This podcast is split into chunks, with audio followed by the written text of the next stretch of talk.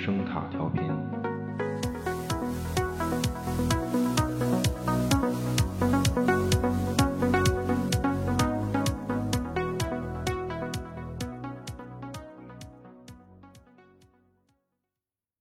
很多时候，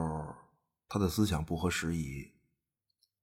他所见到的和了解到的，会与他知道的一切其他事物联系在一起。有些联想是不能登大雅之堂的，可是他无法预料他们，也无法阻止或抑制他们。他后天养成的礼仪与体面，像标签一样，只是跟随着他的思想。被他的联想所震惊，被他的梦境吓坏。他的联想以光速出现，而他的价值判断却来得像回应式的阅读一样，永远也不能跟上，更不能驾驭他的思绪。于是他准备去见博士汉尼拔·莱克特。他躺在老式的帆布床上睡觉，头枕着一个枕头。亚历山大·杜马的《烹饪大词典》在他的胸前翻开着。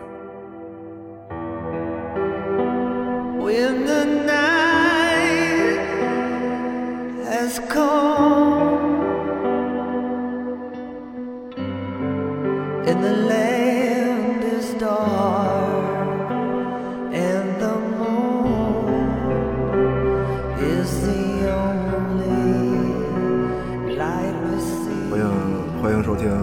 有有声杂志《盗趣小馆》，大家好，我是 Billy。啊，罗罗南，罗南，假期归来啊！对，啊，玩的不错，我这个 一看就是啊，对，反正南南方刮风，北方也刮风，嗯，说都没躲过去。说正题，这个本期节目其实和这个安东尼奥·霍普金斯再次勇夺啊得奖了，对对，又其实其实关系不大。其实可可不敢瞎说，知道吗？奥什么金金什么人儿，就这这个话不能提。现在就你没发现美国众神下半期没了吗？啊，是下下架了是吗？还是说说说什么了？我我都那个不是啊，提那谁了？提他他他闺女了？提提他闺就就是淑芬淑芬知道吗？大鼓演员何女士的那个啊啊是。是是那期吗？他他对啊，就他他那期节目就是美国众神下期那期节目，他不是给我下架，啊，他直接就就没了，那那期就没了，违规嘛？对，就我想了好久是为什么，后来我就想了半天，你知道吗？我说难难道是说那个那期是说希罗多德好的，还是啊？惊了，这希罗多德啊！后后来反复想，反反复想了一下，因为那个就是五一假期旅游嘛，就我就是一司机，你你你啊，知道吗？脑子特别有功夫，开车对对，但但是我没时间重听节目，就我得什么听导航啊什么的，就最后最后反正我反复想，可能是因为这个事儿，就可能是提了这个事儿，而且关键你知道什么吗？嗯。你做预测了，大哥，你瞎预测什么呀？你说啊，跟这儿，我我预测了，那那就那不是，那就还还还还是因为我的事儿呗，就不是啊，阿花，阿花，责任编辑，责任总监制没把好关，你知道吧？就没有这种没审清大形势，反正回头再说吧。那那期没法弄，我我到现在也懒得跟那个平台申诉，就反正回头我要不然删减一下再发，再再再发吧。如果想听的朋友可以，嗯。嗯，删删删减还行，删减可还行啊。这是深度 cosplay 一九八四，在在真理部上班的日常 啊。行行行行，别别别，哥哥算算算了，我知道你不懂啊，你就 就别瞎说了，别别别啊，急的急的，无所谓无所谓。你那期又不是收费节目，对吧？你下不下架，你对对咱们财务报表没有实质性的影响。这这是是是是。不影响股价，不没有影响节目股价，对对。不过这个最近电影市场特别火热啊，突然各种这个重重映的经典作品，还那的这个其中还裹挟着很多优秀的国产电影，，啊，确实丰富了节日的文化市场。所以呢，趁着这股风潮嘛，就我们就做一点儿经典作品。啊，就做做一些绝对没有机会在在电影院在电影院看到的片子，然后病人病人都不知道为什么找找到了一个诡异的理由做这个专题，就是得专门挑一些那种，就那种啊，知道吗？揭露西方社会黑暗、制度腐朽，然后这个制度过时、人性堕落、无可救药，而而且一看就是彻底无药可医的，就就这种，就这种作品，我们我们来批判的看，对吗？你不能总是单方面的看自己好，知道吗？嗯，是是，你得对比着来审视，才能更体会出全方面的优越性。啊，我我我都害怕了。没有没有没有没有，真心话啊是，所以不是不是，主要是因为现在啊，他这个又有一部和这个汉尼拔莱克特博士有关的剧，嗯，克克拉莱斯嘛，对对，嗯，对我也是看了这个剧，就再次勾起了对于那个人那个人和他系列的兴趣。就就你你看了吧，也也啊，这这话问的，看了呀，看了看这，咱们在节目里说过这个剧，大哥提提过，对，不是你你你你你就得这么啊，不是我作为主持人嘛，我就得这么引导，对，是是啊，优秀优秀优秀，呃，反正克拉莱斯这个剧，我我直接说了啊，就是呃，解闷儿可以看看，解一般吧，一般，完完了解闷儿级别的，这这呃，就就就因为喜欢《沉默羔羊》嘛，就喜欢《沉默的羔羊》嘛，就只要他只要出这些周边，其实都会关注，对，但呃，总的来说，总的来说，经常是还是失望大于希望，对，就因可能是因为 IP 系列首部作品电影啊，我说在电影上 IP 系列首部作品出手即是巅峰。对 对，而且他的巅峰，这就是《沉默羔羊》这个作品，就他他最最主要，首先他还不是因为安东尼奥·霍普金斯和朱迪福斯特这俩演员，你说演的多好，首先还不是这个，就就当然我主要是看朱迪福斯特，真他妈怪，不是你这这个个人癖好，真的你的一个真的真的。首先原因是什么呢？就我觉得经典它是一个。多方因素造成的、造就的，就就首先怎么讲？我觉得还是一个创作心态的问题。我觉得一，你看一九八一年小说原作者，呃呃，托马斯哈里斯吧，对吧？就他最先出版的系列作品是什么呀？是《红龙》啊，对，就在在这个小说里，汉尼拔莱克特这个角色诞生。也也是也是四十周年，到到今天这正好。对，对对，还真是四十周年，还真是啊。对，其其实也不也不止诞生了汉尼拔一个人，就它实际上也诞生了这这个 IP 的主题。你比如压抑与释放，对，就这种。对，其实红红龙的小说很棒，就因为它电影和小说之间的这个就红龙啊，电影和小说之间的区别挺大的。它它不像那个。沉默羔羊这电影很经典，而且呢，就你当然你看完以后是那种先入为主的好。对，你都对比的话，你红龙电影本身这么比肯定是一般，就对，你有什么刚刚比吗？对，而而且红龙的小说，它的创作其实也是一个这第一部就没有很多干扰因素的情况下出的这么一个东西。嗯，就它只是就就只是因为后来，嗯，就是原作者这个托。托马斯·哈里斯，他在《红龙》之后，就他惊奇的发现，我操，原来就在这个故事里最有活力、最有生命力和魅力，而且就是最能作为他这个故事宇宙里的那个锚定的那个点、锚点的那个角色，竟然是这个，就是就是汉尼拔博士啊！这竟然竟然是这位对这位对同志，就就当然他为什么？就能有这种功能，可就可以后面再再说，就如此他妈有魅力 啊！这这个作者自己都都惊了，看完自己这个书以后的大哥先震撼了自己，就作者大哥先震撼自己，就那么之后呢，就激发无限灵感，那么创创作了沉就沉默羔羊小说，嗯就也很好。对，就这个就肯定是经典嘛。对，然后再之后，再之后是什么呢？再之后是基于沉默羔羊小说的改编电影，嗯就就出来了。就但是在电影创作期间，其实，呃，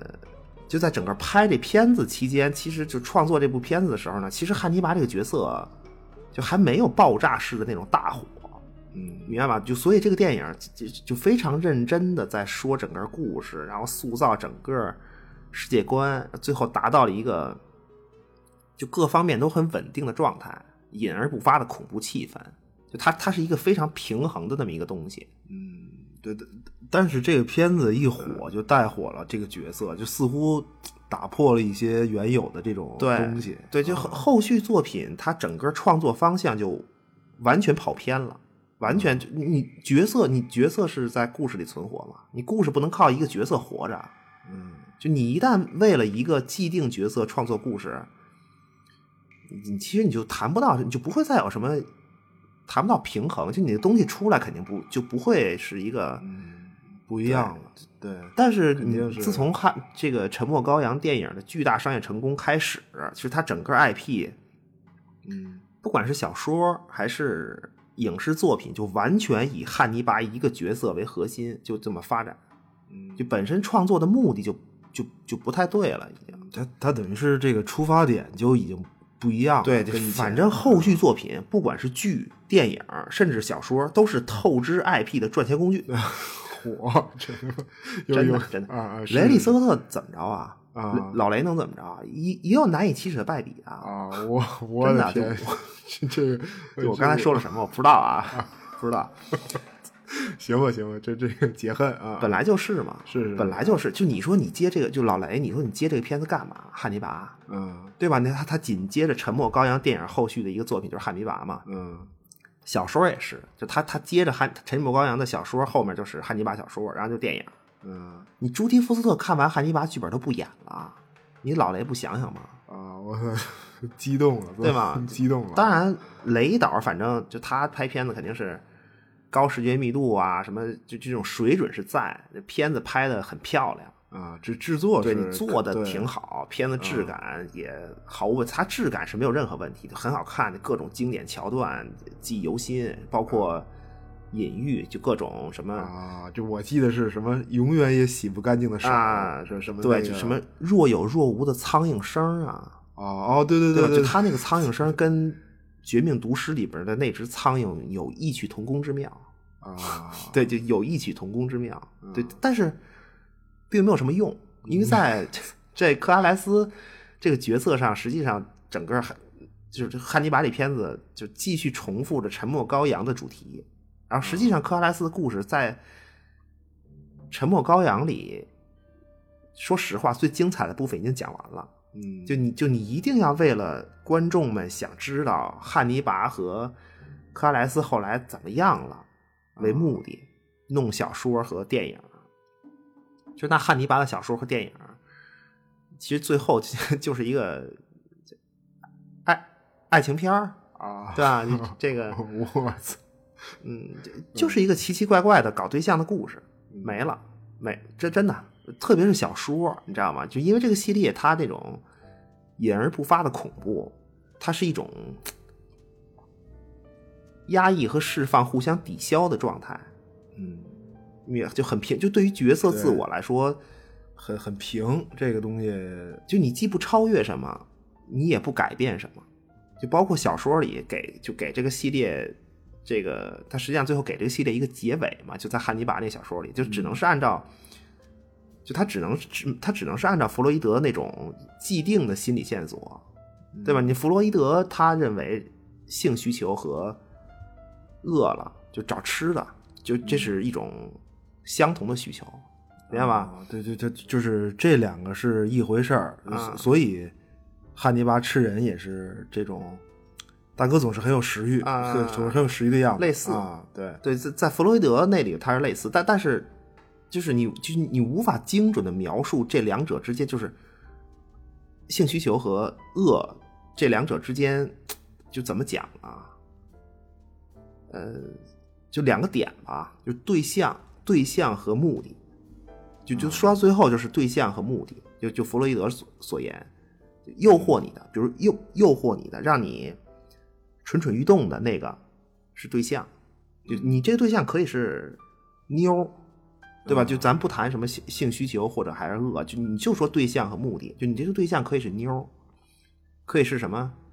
一碗卤煮，香气四溢，哎呦我的天，对吧？嗯，好，甚至是别的就那么目的呢？你就就是需求嘛。你不管是性还是字面上的饿了，你甚至也可以是别的。你不光是吃，就很多事儿就都能这么套。你比如恋物，啊，就就比如我们形容什么跑车呀，什么会用女字旁的她呀，啊这什么这种呃这种对，类似吧，类似，或者是你热衷一项事业，就对干成一件事儿的那种成功的渴望，都可以，都都可以。对啊对象和和目的，就就其实其实你看游戏的奖励机制，啊，它它也是这种类似的套用这种东西，对，就你按照他的理论来说嘛，其实都是最后都是对象和目的的一个变异。就你沉迷游戏的人，一定在游戏里有所收获，对吧？你那你像像我这样的，反正 你玩什么上来都死啊，你这个身残志坚啊身身对身残志坚啊，是。那么弗洛伊德他认为人的全部行为嗯可能都是为了向，就他最后归他最后归到性这个事儿上，然后向性目的迈进啊。就当然这个性目的可以变异成很多别的嘛，对吧？像刚才说，嗯就如果是一男一女的话呢，是什么样呢？就互相就一男一正好是一男一女互相为对互相为对象的话，就这种要达到目的的追求过程，会给双方带来，你你你能懂吗？就是愉悦，啊，就这个过程是最愉悦的，然后特别刺激，啊，充满激情，对吧？一直会持续到双方最终达到那个目的，你对对象追逐，然后最后达到那个目的，就是性目的嘛，就一男一女的话，就才终止，明白吗？就整个就最后整个克拉莱斯和汉尼拔的这个台词交锋，就最精彩的是是这个过程嘛，就就是啊，对，克拉莱斯和汉尼拔台词交锋，其实就是你沉先从这个在《沉默羔羊》里嗯最精彩的部分，就就《沉默羔羊》里那种尬聊里的什么暗送秋波、啊水乳交融，啊嚯对吧？就那种我们似乎能隐约称之为爱恋的情感，啊，我操，还还是还是搞对象，这这真的是 真的他妈是搞对象。现在想起来，这这个对对，这啊就这是《沉默的羔羊》那种。就最精彩的部分，最完美的状态。就但但是《沉默羔羊》是一一种，它保持这种气氛，就非常牛逼，就特别 就整个片子就那它整个系列实际上到第三部小说《汉尼拔》最后，你要按照刚才说那个对象目的，然后这么一路下来，他他实际上第三部小说《汉尼拔》给的结尾最后是克拉莱斯和汉尼拔俩人搞上对象了。啊，就是意料之中的，一定会就终于在一起就一定会。当然，这两个人他互相搞对象的目的，呃，不单纯是性，不仅仅是性，就他掺杂了太多的变异了的对象和目的。因就因为这两个人本来他很难在一起，嗯你明白吗？就怎么让他俩在一起呢？就最后那那作者就，反正你编呗，就调整了，就两个人都分各自调整自我状态。一个是克莱莱斯自我释放到一到一个程度，然后汉尼拔自我封闭到一个程度，就或者被封闭到一个程度，明白吗？说哎，这俩就好了。啊，就就可以可以同床共枕了，什么对就是什么手手手拉手民政局了，对吧？就当然两个人他就也是，就他们俩互相好，也是在彼此身上找到了，你说心理缺失，或者是是就是那饥饿那个痛点，就主要是这个事儿。最好，你你克莱斯缺爸嘛，就他他克莱克拉莱斯缺少一个保护者，对，就那汉尼拔缺妈妈和妹妹，就他生命中两个女人嘛，妈妈和妹妹，就主要还是缺妈妈。最后就因为他妹妹叫米莎吧，是叫就实际上本身也是，就他妹妹本身也是汉尼拔对母亲心理的一个变异。哦，这等等于最后还是还是妈妈对，这个因为汉尼拔在《沉默羔羊》里，他问嘛，就问那个被绑架的女孩她妈，她那个女孩她妈不是一个特别优秀成功的女议员嘛？嗯就汉尼拔就问她、嗯说：“你有没有亲自哺乳过你的女儿？”明白吗？就他点在这个女议员的痛点上，实际上他点在他实际上他也很，就这是他自己心里的一个，对吧？就点到为止。就那么，汉尼拔当年他小的时候是为了把母亲的这个哺乳的权利 让给妹妹，啊，就吃奶，就等于他嗯缺失这个，你你明白吗？又是一组矛盾。啊啊，他他他是为了照顾妹妹，主动出让了这个吃奶的权利，就所谓懂事儿了嘛，是的对哥哥应该让，对，就这个，但是他自己肯定是想要，属于一种饥饿状态嘛。嗯就就包括汉尼拔对于妹妹的死，就他有一种啊啊，我没有尽到保护责任，就是保护妹妹责任的这种负罪感。其实他妹妹本身就是他母亲的一个替代品，作为保护来说。哦，对，不是，呃，对对，他他他妈是先死的，对应该应该是男孩的所谓对象和目的，就男孩的第一个对象，就那个客体，啊，性性的那个第一个客体，就就按照弗洛伊德说，必须是自己的母亲。啊你你你明白吗？啊，其他全是什么？就是替代呀、变异。就那么实际上，在这个汉尼拔小说的最后，就克拉莱斯面对汉尼拔，等于就克拉莱斯自我等于是怎么讲？就袒露了一下，啊但，就袒露了什么就不细说了，因为这个就汉尼拔缺什么，他就袒露什么呗，明白吗？啊对，反正反正是身体的某一部分，对呃，对，这身体袒露本身，袒露这个动作本身就是一种释放啊。啊，所以就汉尼拔一见此情景，从就也不优雅了，你明白吗？就他汉尼拔这人一直很优雅，然后他他也不优雅了，啊从椅子上起身，然后快步的跑过去，就就非常就真正的饥饥饿感，呃，面对克拉莱斯，那对吧？就怎怎么讲啊？珊瑚红和奶白色的啊，火的部分，然后他俯下身，此处省略一万字。啊，就达成就是一个一个释放，一个封闭，对，这等于克拉莱斯就算是封印了他，嗯就整个系列故事结束。啊，都都爽了。这这个其实女人是就到此为止，其实这俩人真的就没什么没什么说的了，已经。啊，嗯他完成了就不能再往下编了，这个对，这个事儿这已经有恩啊了嘛啊，他两个人都已经充满饱腹感。嗯就恩啊是这个系列，其实恩啊其实是这个系列很重要的一个事儿。嗯，但是也是说所谓就是给你隐而不发的恐怖的一个来源之一，因为你必须保持饥饿感，嗯就观众也希望可能看到他们俩在一起或者什么的，但是不能给你这种状态对，不让你必须保持嗯。所有人的饥饿感，嗯。所以就绝不能嗯啊，明白吗？就就就全系，而且全系列所有角色，我我想想啊，可以说是所有角色没有成功嗯啊的，没有，嗯。就只要你嗯啊了，那么你的故事线就宣告结束。比如克拉莱斯和汉尼拔，或者是就说你成功嗯啊了，就是你这个角色彻底失败的开始。啊，失失败的失败的开始，绝对是《红龙》里的经典经典桥段啊！对对，就就一旦成功嗯嗯啊，那么你的目的达成，就你你你最原始的目的达成，那么对象发生偏离，因为你之前之前的事情实际上是其他对象要获得其他目的，对，但你一旦这个嗯啊达成，那你之前的事情就就无法再继续了。它它是这么一套东西，就就反正小说汉尼拔最后是就反正挺通透的，就不应该有的通透，就俩人手拉手了。啊，最最最最后达成什么心理病人大团圆结局啊？对，不是那反正我觉得电影《汉尼拔》的结尾倒反倒是还挺好的，按这么说嗯，没在一起嘛。电电影就是没在对就，但是电影《汉尼拔》他是呃在《沉默羔羊》之后，嗯，他整个那个电影更是一种，它本身就是一种创作目的完全失衡的状态下，就强行弄的一个三部曲，就第二部嘛，就汉汉尼拔实际上是第二部。就按按照上映顺序是电影上映顺序是《沉默羔羊》、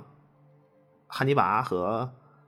红龙，对，但但是实际上按照故事宇宙时间线和小说创作顺序来说，应该是红龙、沉默羔羊和汉尼拔。对，哦然后然后还有一个叫什么《汉尼拔崛起》，就少年汉尼拔嘛，应该还有一个啊，那个那个那个啊，那个，不管是小说还是电影，我跟你说，它都是最后一部。对，那个那个，但是但是巩俐演的真好，那个巩俐演真好。嗯，对，就因为那个片子是汉尼拔小时候嘛，他他他他那个那个演员也不太行，就等于他就很多细节的恐怖全都得靠什么呀？就靠巩俐来表演，就来当汉尼拔此时此刻的那面镜子。一姐儿，对，一姐儿巩 巩俐，对一姐儿当之无愧啊。反正整个片子也不是特，那那个那个少年汉尼拔整个片子也不是特行，巩俐是最大亮点就完事儿了。但但是电影电影汉尼拔和少年汉尼拔至少在都在台词上，他他强调了系列主题，你知道吗？就所谓压抑与释放，最后是矛盾嘛。就他电影《汉尼拔》里全片都都快进啊，就整个整个片子都快进。火不是不用看还行，这个对，就他到最后的时候，就整个电影到最后的时候，独守情圣汉尼拔莱克特坐飞机继续逃亡。就在那当然，你想他肯定不满意飞机进舱伙食嘛，对吧？对，这大哥是一个古典的美食家，对，就对，非常气质。就非常气质，自己带酒、带带带饭，对吧？小盒饭一打开，啊，有有一个有一小盒，小盒里是这个生煎人脑花哎呀，香气四溢啊，香气四溢！我的天，香气四溢！然后就有一个小孩，就小女孩吧，应该是就就被吸引，就就被这个吸引过来，说。这哎，老爷爷，您吃的这是啊？您您您吃的这是哪个老字号的脑花啊？脑花啊！我天，勾芡了啊！勾有芡汁儿，有芡汁儿是。然后这个汉尼拔就跟小孩说：“说我们的母亲都会和我们说这么一句话，嗯，要勇于尝试各种新鲜事物。”哦哦哦，这这特别牛逼，这这特别对。你不尝新鲜事物，那来吧，然后他就给这小孩尝了一口，电影结束啊，就那个老先生说：“我教你，我教教你怎么释放自己。”对，就他实际上他最后的这块台词的矛盾点，就你所谓压抑与释放最后的矛盾，他这个台词就矛盾点是什么呢？嗯，是是妈妈，就是天下的妈妈啊，天天下的妈妈，天下的妈妈。就是都在鼓励孩子尝试新鲜事物，但是都就都绝对不允许你尝试这种新鲜事物。就你你你就你做吃人脑花这个事儿绝对不行。就这种矛盾，嗯，就就你像我再说一个，我突然想起，就是近些年有一个最致敬《沉默羔羊》的片子，就特别致敬啊的的的一个电影，就一个说发现本性，发现本性吧，但是竟然能完美压抑本性。就是然后还能特别特别幸福的故事，这什么呀？啊，疯狂动物城啊哦，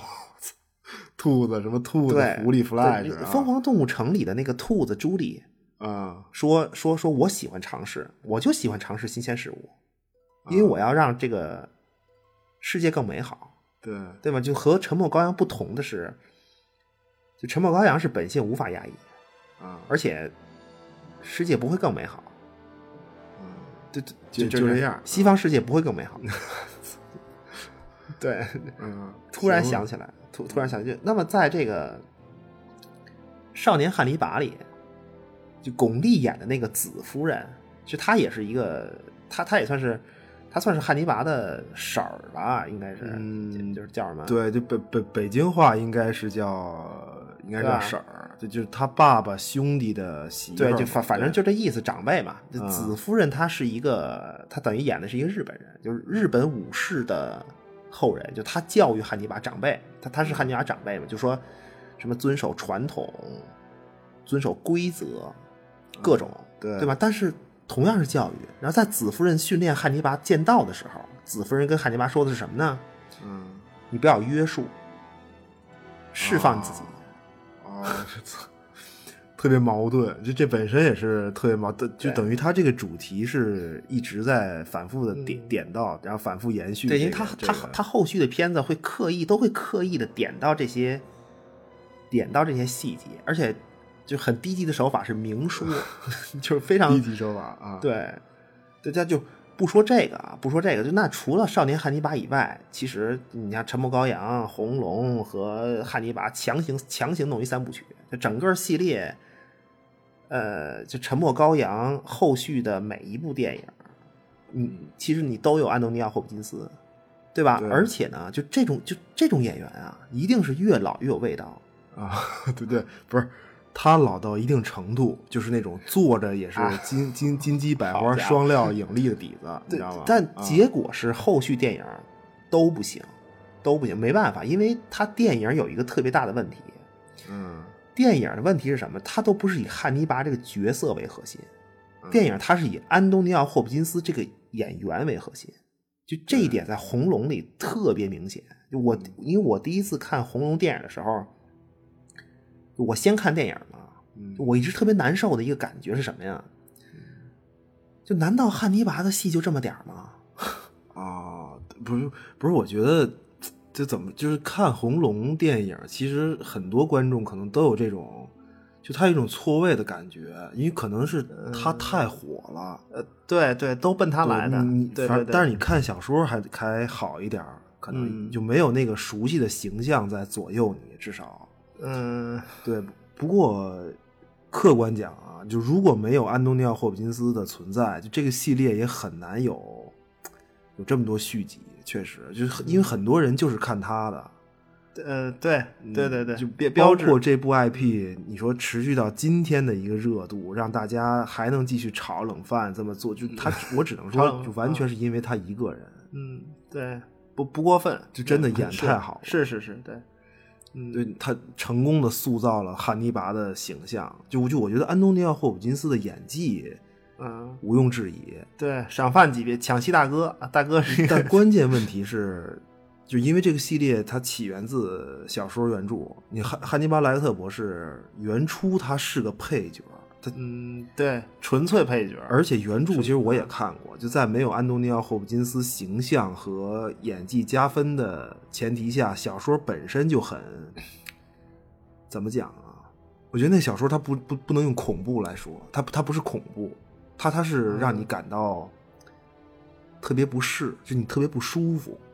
嗯，对吧？就所以这个系列，就我们还是看有没有一个新的角度来，就就来继续来看这个故事。我觉得，嗯，对，也也不算新的角度，我觉得就在就就就在这个系列里，我们看到形形色色的人，就因为性冲动的变异所产生，就各种看似不同，其实呢，其实完全相同的一个故事。这不同的其实只是他们，就当然变异之后的那个对象和目的不同。对吧？你其实以这个为根源的话，它最后都是一个类似的故事，很多故事都是类似的故事。嗯就那如果说你故事有所区别，就整个这个 IP 啊，故事有所区别，有所新意，就它已经列出来了。就只只能说世界上的人应该有两类，只有这两类，男人和女人。就于是我们看到两个作品，哦是就是 红龙和沉默的羔羊。对，就是那作为整个 IP 的核心，其实两本小说，那女人的故事就是就克拉莱斯嘛，就在在弗洛伊德的理论里，女人特有的那个对象和目的的异化，是最后是生一孩子。哦 哦我操，对，就这个哦幻想，就所以汉尼拔小说里，就就第三部汉尼拔小说里，他他能用哺乳的方式，就就所谓他就不准确吧，就所谓封印汉尼拔，哦，但是对吧？这个不多。讲那么对应这个系列里其他男人的故事，啊，就基本上基本上都是对红龙这个概念的重复，啊，就典型的，你比如什么呀？电影《汉尼拔》里那个意大利老警察，哦哦，那那个什么烟不离口的老帅哥，对吧？就那个啊他混的不好，什么这个这这就雷导拍的嘛？那那、啊那大哥整个看就是一老年迪咖的，你知道吗？就是什么混的不好，又要啊弄钱，什么养自个儿巨漂亮媳妇儿，就这个，啊对吧？那其实包括呃，就《少林汉尼拔》里，就是吃他妹妹那帮人。啊，就那帮那帮什么散兵游泳，对，就算是那帮人啊说什么？就他在战争期间嘛，说今天，呃，他本身是少数民族，那帮人应该是少数民族嘛，嗯是立陶宛是少数民族吧，反正就是就嗯就在战争期间，什么今天我当德军，要当德军，二战乱世，对嗯吧？就今天要当德军，当德军，而且还要当党卫军，啊，明白吗？就要在德军里要进一步当党卫军，对那德国人不同意。那明天呢？明天苏军来了，苏军来了，哎，我我我要当苏军，嗯对吧？苏联人打过来了嘛，而且他趁机说捞一笔抢群众，苏联也不让。嗯就这帮人，这帮人和红龙其实也是一个事儿。啊，对，不是他其实都是在说一种，就寻求自我呃成就的这么一种对欲望什么的，啊对，就就就就就所以，就虽然电影《红龙》很一般，对，不是，但是那片子大牌儿多，爱德华诺顿啊什么拉尔夫啊，拉爱德华诺顿，我都啊啊啊，拉尔夫演病人是嘛，英国病人，左眼病人。对，就是但如果本期有一个主题，我觉得应该是红龙。嗯对，因为红龙电影和原著差别是最大的，其实。对小说创作很早，对吧？这但是在他他这个小说应该是在八六年，八六年拍过一个片子，就改编过一部电影。哦哦，它等于有一个最早期的版本，对你本身那个个片子风格也非常强烈，而且就你要看那片子，我我我我看过那，就是你要看那片子，它特别明显，汉尼拔莱克特他都不是主，他都不是说配角的问题，他根本就是一个特别啊。就路人甲乙，甚至就是特别莫名其妙的这么一个角色。啊，对，因为他在红龙里确实也不应该是一个很重要的一个一个主角，对红龙的，其实红龙最核心的角色就是就是拉尔夫那个角色，最最核心的一个一个角色是拉尔夫。啊，是叫什么牙牙仙儿吧？对他，就但是电影是在他，因为他电影是在《沉默羔羊》成功，然后这个雷利斯科特的《汉尼拔》翻车之后，又调整出来的那么一个东西，因为他比较偏向那个警匪大片儿的那种感觉。其其实小说里他这个就这故事，红龙这故事最让人不适的点，整个电影都没有表现，嗯，对吧？你比如拉尔夫那个角色叫什么？呃，那个多拉德呃呃，对，关于他的童年经历，嗯就那个特别恐怖。然后另一个恐怖点怎么讲？在《沉默羔羊》里有一个东西，就整个这系列里有一个有一个东西叫做你报纸，报纸很重要啊，报纸大众传媒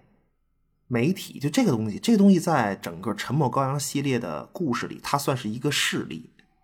哦哦哦，你你是说那个什么报纸？就是对，就是一种，就是一种很容易被左右的声音，非常愚蠢，非常愚蠢。但是呢，这个东西它代表了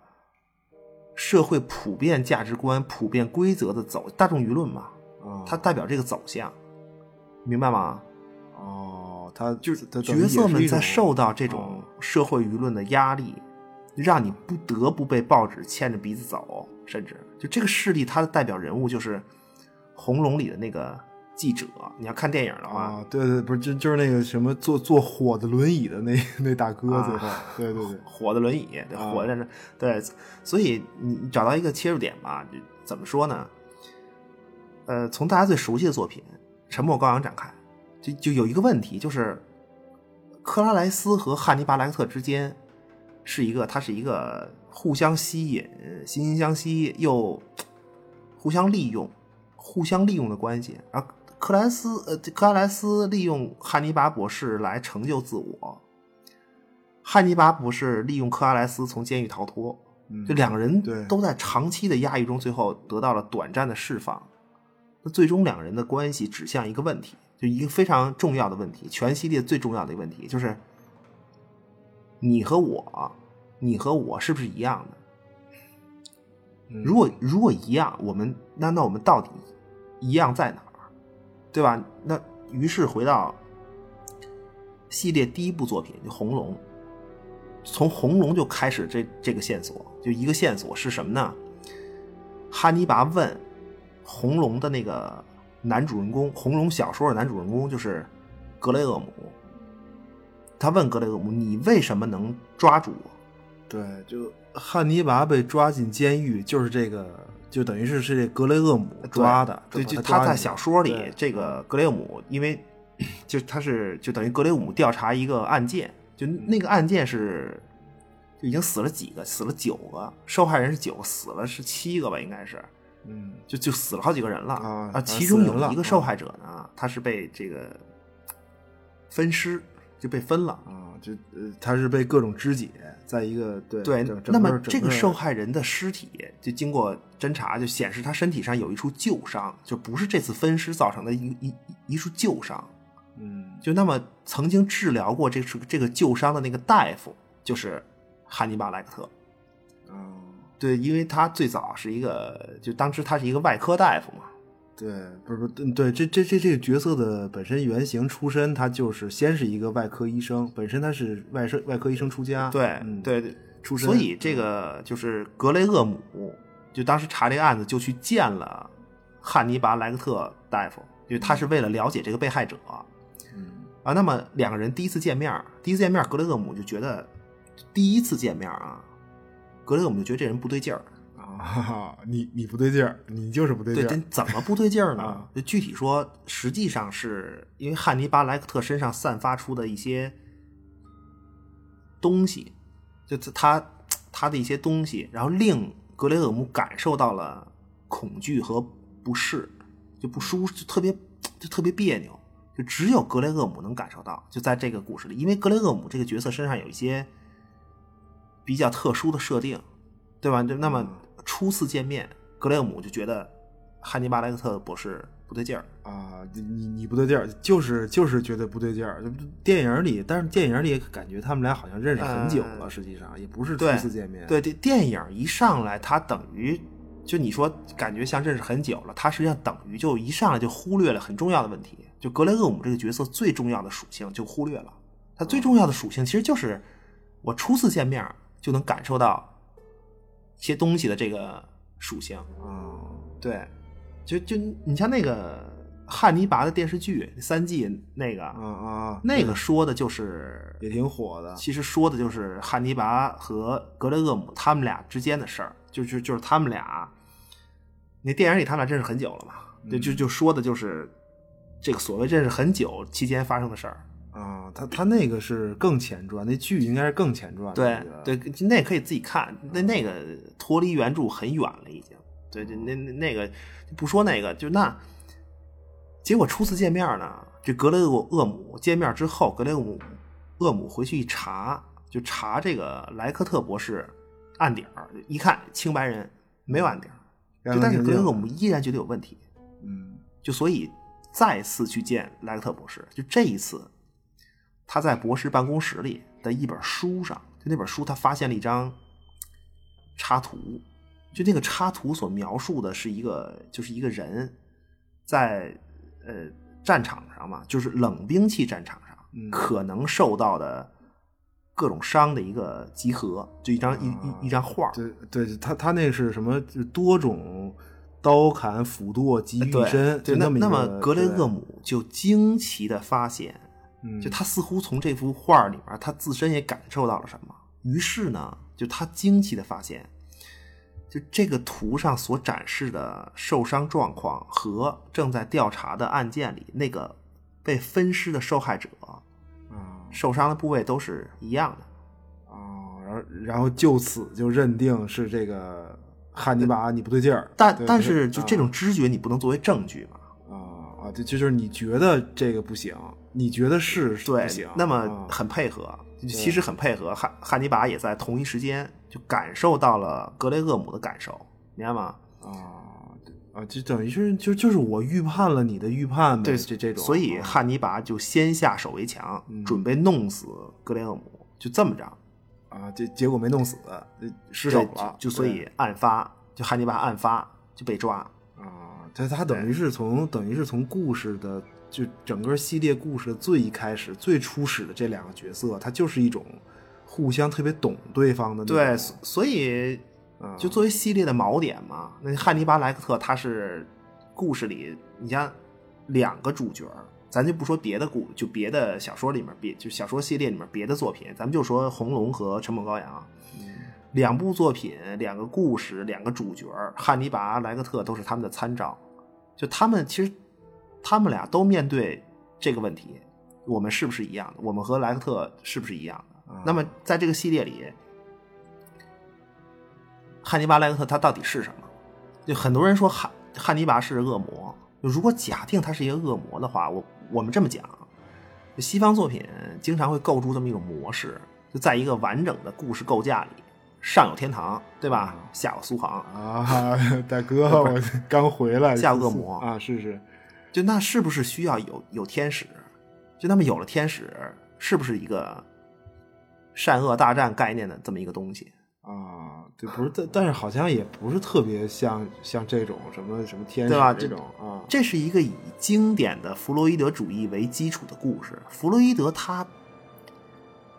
他不能说极端，就他挺排斥宗教的啊，他就他那个理论就不可能扯到宗教上，啊，你你明白吗？就所以其实整个《沉默羔羊》系列从来都不是一个善恶大战的故事，你不要企图看到这些，或或者往这儿理解，这儿没有。就它是一个什么故事呢？它是一个具体到每个角色为什么产生动机的故事。嗯就《红龙》和《沉默的羔羊》两个作品的主人公格雷厄姆和克拉莱斯，一男一女，就很重要啊，非常 非常重要。这是主人公们各自发现自我、审视自我、面对自我的这么一股，就完了，就面对自我就完了。这不就就没有什么，就是但是完全不超越自我什么对，克服，而且他没有最后主人公所谓的选择这个事儿，啊，对对，这这个是完全没有抉择，对，只有矛盾和不用抉择。就你比如《沉默羔羊》的，就这个故事，它好在哪儿？和红龙不同，就虽然红龙是格雷厄姆和汉尼拔两个人就上来互相预判对方，但是红龙的主线故事啊，其实汉尼拔真的几乎就是一个完全跳脱在外的这么一个，啊，对，因为他们俩没有什么过多的交锋，他不像那个沉默羔羊，呃对，汉尼拔就是一个控场老专家，你能明白吗？对，但是沉默羔羊是作为，就是作为观众，我们我们沉默羔羊里面，就我们作为观众在注视着汉尼拔和克拉莱斯这种密集的台词交锋，嗯，就交锋当然是以办案线索为主，对，非常重要，这就所有但是最后的状态就是什么呢？就正如弗洛伊德本人所说，说话和巫术原本是一回事儿。嗯，就用用话语能使人快乐或者沮丧，也能左右听众的判断，还能引起听众的情绪。那最后你发现《沉默羔羊》里，就是那些谈话变成克，就汉尼拔和克拉莱斯两个人逐渐互相感应的工具。啊，牛逼，不是，所以后来拍《西部世界》去了，对，那观众其实也啊在通过这种感应，就也在通过他们的台词感应那种气氛。于是，你看弗洛伊德继续说：“假如我们能听到精神分析者与病人的谈话过程，那是值得高兴的事情。哦，就你你你说因为什么呢？就是满足一个偷窥的呃这种对，就是交锋很激烈，这种交锋一定是很激烈，或者说似乎满足了我们窥探一个人的内心最隐秘处的欲望，就是克拉莱斯的内心隐秘。那最后知道他这个角色，他为什么会如此？哦，就是所以，沉默好像特别牛逼，巅峰了。这这我只能说，而而且就是你了解了角色的内心，其实你就等于已经知道了他结尾，朱莉福斯特一定是破案成功。嗯那么以女人的身份在众多男性同事的恭喜下、注视下注视下上台领奖，走上人生巅峰。嗯。就就就是说，他这个不会有什么变数，什么悬疑，嗯。什么什么，最后完全不悬疑。对，完完全不办案悬疑是最次要的事儿，它恐嗯怖点是，它它有一恐怖点是什么呢？就是这个上台领奖的优秀执法者和故事里出现的那个食人魔，包括连环杀手，他是一样的，他们是一样的，只是事儿，只是对象和目的不同，他们是一样的。嗯，对，所以就是说，他两个作品的主人公，就包括刚才说格雷厄姆、克拉莱斯，就他一开始都面临的这么一个问题，就他们在见到这个汉尼拔·莱克特之前，都面临这么一个问题，就是我的心理，我的心理就是我的意识嘛。啊，对，就是就你以为你能意识到的东西是就是你的意识本身嘛？大大概这么一个，就弗洛伊德说，弗洛伊德说不是，啊，就如果仅仅是这样，你将无法认清你自己，所以就就你需要汉尼拔·莱克特这样的，不停的跟你优雅，对吧？含笑尬聊，啊，特别对，直视引导你认识自我，啊，认识自我。就我们目睹的就是这个过程。对，就作为一个旁观者嘛，咱们是那最后观众看见的是一个就经典的弗洛伊德式的精神分析过程。就所谓心理到底能不能和意识划等号？弗洛伊德认为不能，因为有庞大和深邃的这种潜意识存在。那弗洛伊德所谓的意识就分为三个层次：意识、潜意识和潜意识。那么就通过潜意识对庞大的这个潜意识的阻拦和筛选，最终形成那个我们能知觉到的那个意识。就但意识真正的核心是潜意识，你感觉不到。这是一个什么东西呢？潜意识是一个什么东西啊？嗯潜意识是一个，就你按弗洛伊德说啊，就人类在进化过程中，终有一个时期，你会否认它，就我们会否认它，它不是消失，它不可能消失，就是你就就是无意识的你在否定这个东西，就一个被否认的，但是又存在的这么一个东西。为什么？就因为否认它，在人类进化过程中，因为你否认它会带来好处，明白吗？就会让你活得更久。什么是否认？否认就是潜意识对于潜意识的阻拦、筛选，对吧？那实际上就是一个对于就是潜意识的否定过程。那么潜意识里还有什么？就你像弗洛伊德假设的无意识，就实际上是在你意识不到的情况下，在支配着你所有的行为。就这个东西，嗯，就他你就就是你选择干这个事儿，不干这个事儿，对，就这些都是在支配你判断，，就它包含在庞大的潜意识里。那，具体到故事里呢，就汉尼拔在干的事儿，就是一件什么呀？让你意识到你的无意识，然后接受你的潜意识。啊，让你让你好好的意意识一下，对意识一对对 啊，就就等于是有点类似，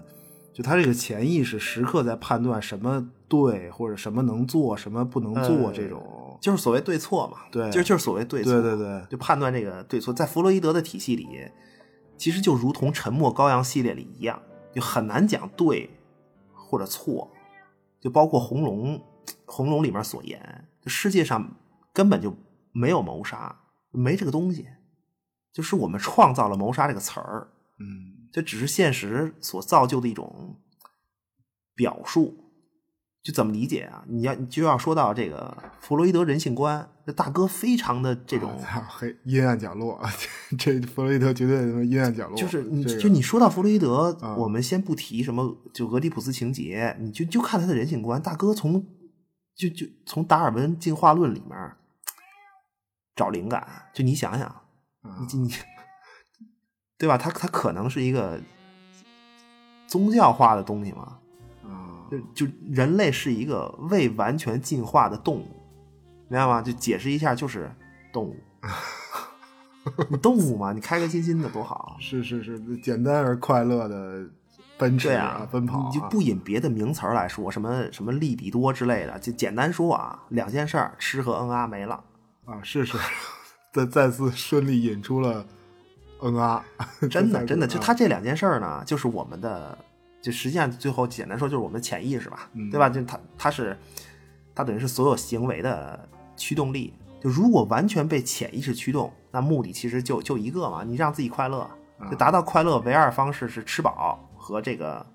随心所欲的嗯啊。对啊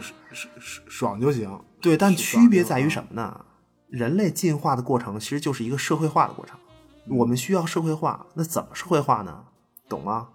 啊，这这人类个体进行社会化过程的本质就是不断的自我欺骗。就我们意识不到的一件事儿，我们真的意识不到的一件事儿是什么呢？就其实我们在不停的和自己说，自己他妈绝对不是一个 见肉就想吃、什么肉都行的人，嗯也绝对不是一个见妞就就想啊，嚯嚯嚯嚯 对吧发亮啊是妞就行，不管这个异性他出没出五福，啊！我们绝对不是这样的人。啊，这这这这不是他的意思，他的意思就是人类在进化过程的这种，就在无意识里，它是一种选择，自我压抑的，他他主动选择这个这不是寻求啊自我压抑、自我欺骗，主动主动的，这他就就是自我所谓自我压抑、自我欺骗，就是主动的在你你你的动物属性的这些基本特征上，比如对于吃和嗯啊，你你对于这些事儿，你主动保持一种永远都无法被满足的状态。啊，饥饿快乐不起来了，这就是对，就是就是怎么理解？就是霍就是霍布斯主义嘛。啊就人在完全不被压抑的自然状态下，如果每个人每一个人都想要达到那种对自然权利，比如说，对吧？自然权利的这种完全满足，那一定会导致就所有人对所有人的战争，啊就就直接说是互相吃，个人对个人的战争。啊对，没有组织，没有任何组织，这就是我吃你，你吃我，很简单。啊对于是，我们就为了保护自己，把自己的这种权利转让出一部分，就是最后组成了一个叫政府的东西。哦，这这也是这也是一个寻求安全，我觉得就就所以我们否认自己的潜意识，其实它也是一种求生本能，或者是、呃就有好处嘛，有好自我保护嘛。对，就否认潜意识确实会带来好处，嗯就社会化真的能能让你活得更久。啊，就确实。那于是哎简单说，我们看到了了，三个东西：呃政府就代表道德规范，嗯，什么社会规则、压抑与支配，价值观对吧？就他们嗯外国政府，对是吧？国外，对对对。那么，动物本能呢，其实就是就是你与生俱来的原始欲望。政府就是类，政府就是什么呀？就是一个，就就就是那个类似既保护你，又在不停约束你的那个父亲。啊，慈父般的慈父般的关怀，那么你与教呢诲啊，你就是带着所有动物本能、原始欲望降生到世间那个孩子。对，但但是你要怎么面对那个约束你的父亲和自我的原始欲望这种这这种调节呢？因为你社会化的社会化的人嘛，对吧？于是弗洛伊德理论里，就你的人格就构成了，就所谓本我、自我、俺的超我啊，跟超我 啊，就本我就是废童的原始欲望，嗯超我简单说就就就是家长，嗯就就而且他是你要成为的那个样子，明白吗？你觉得对，你你觉得对，啊就是你那超我，自我就是啊，就在中间茫然不知所措的那个那个大眼瞪小眼那个，对，就不不是自我是怎怎么说呀？自我是一个被现实生活原则和社会接受性，还有什么道德性过滤之后，然后被被超我规范之后的那个规范和压抑之后的那个本我的表达是自我。哦，那就还是被那不是还是被憋屈出来的吗？等于就被伪装起来的一个，说白了就是一个被伪装之后的本我，对对吧就就是一个被就是一个被压抑的结果。嗯你性和吃的原始欲望会被伪装之后，然后变异再表达出来。你比如什么追求事业成功，明白吧？就这种哦，他他他他他他等于是换了一个突破的点，突破的目的，对，就但原理是一个事儿。就那么最后什么，就是你说什么是我们的心理呢？嗯就我们的心理就是本我、自我、超我之间的争斗的这种最终体现，最终的体现。但是就这种争斗是一种无意识的，啊，你就你你自己完全不觉对得，，就这这是弗洛伊德的经典的这么一套。就就大概这么一套东西，就就当然后续不断的在对这个理论提出质疑。如果你就你要是说从纯粹医学治疗角度出发，那么这个理论有问题嘛？肯肯定是就但但是文学作品，反正这个东西，做设定啊什么做基础还还对对，因为我不是，我觉得他这个更偏向于一种基于什么文化、什么历史研究的设想，你没法证伪，特别不不好。啊，也也能证伪啊，也能证伪，可以，就就是有病例你就可以证伪嘛。就你比如说什么，就那叫什么来着？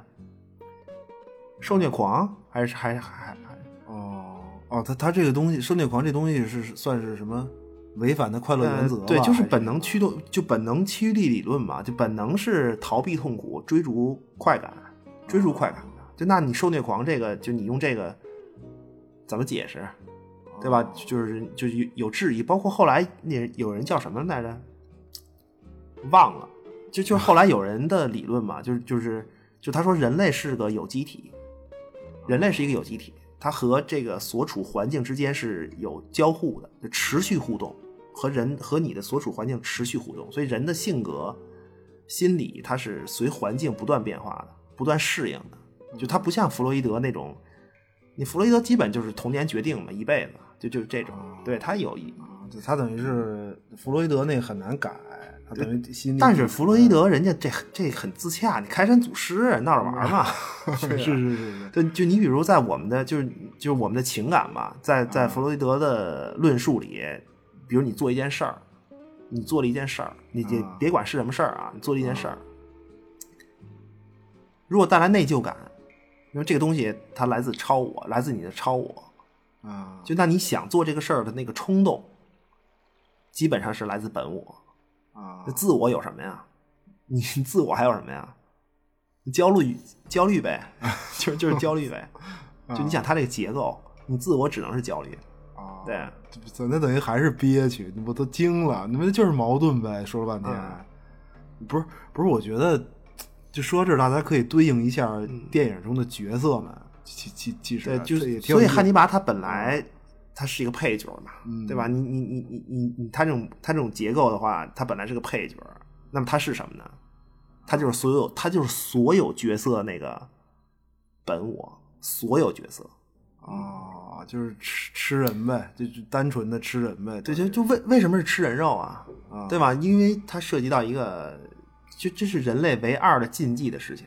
就我们原始冲动的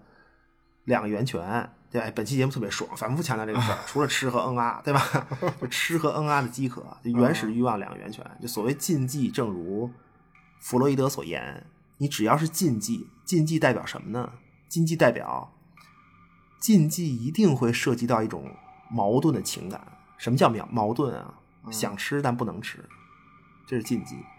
潜意识里你饿了就得吃，就是只要是肉就行，无所谓是否同类，所以才会有杀人和吃的这个禁忌。那就是禁止同类相食嘛。就那另一个另一个人类基本禁忌是是什么呀？就是乱伦啊。啊，对，那个少年汉尼拔就有一点儿这个，呃，就就是有对、对，乱伦的禁忌，乱伦乱伦的禁忌是社会化的重要重要规则之一，重要基础。这个、啊就它使得女性从它等于就是你你女性从自己血缘家族里被分离出来，你可以分离出来，而成为扩张社会规模的一种，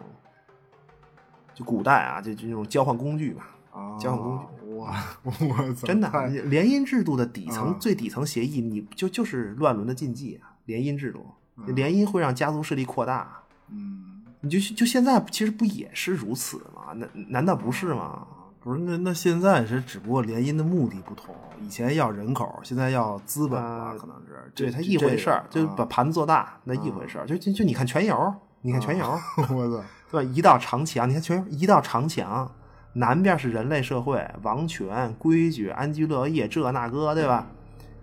墙北边危机四伏，凛冬将至。但是长墙北边有什么呀？就他有他他有一家子，记得吗？就全全家就一个男的，啊，然后剩下全是女的，这些女的啊都是他闺女，同时也是他妻子，记得吗？就生生生了女孩留下，再继续跟他生孩子，生了男孩送走，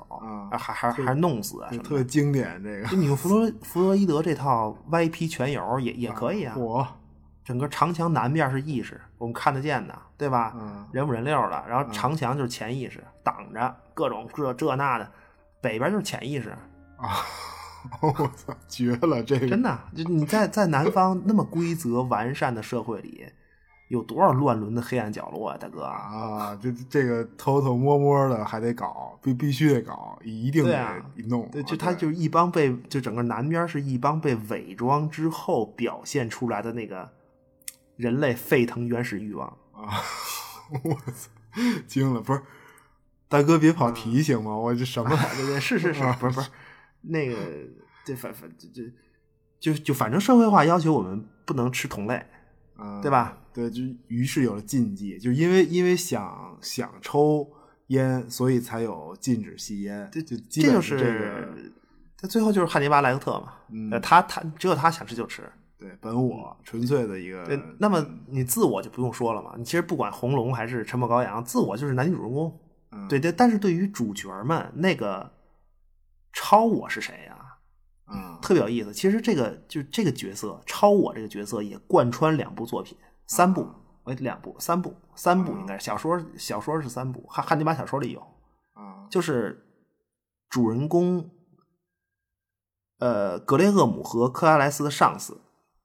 哦哦是哦，就对是他是克劳福德这个。克劳福德就是那个近乎冷漠的，但是内心极端压抑的，怎么讲啊？在政府里，在系统里是有管理层的，管理层是由人组成的。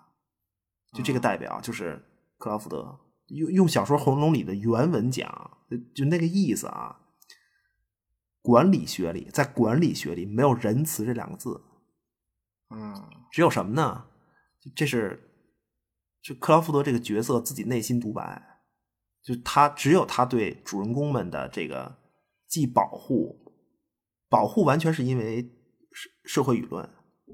舆论的压力，对吧？你探员不能死，什么就就完全是这个。嗯，然后既保护又要压制，还要什么呢？还要利用。我操，就他不是保护，不是为了收收税吧？是嗯，是是是，保护是不知道啊，不知道，啊不知道啊就他等于在这个汉尼拔的小说里明确说，明明确说，就他这个克劳福德在对于克拉莱斯在单在在克拉莱斯他们单位啊，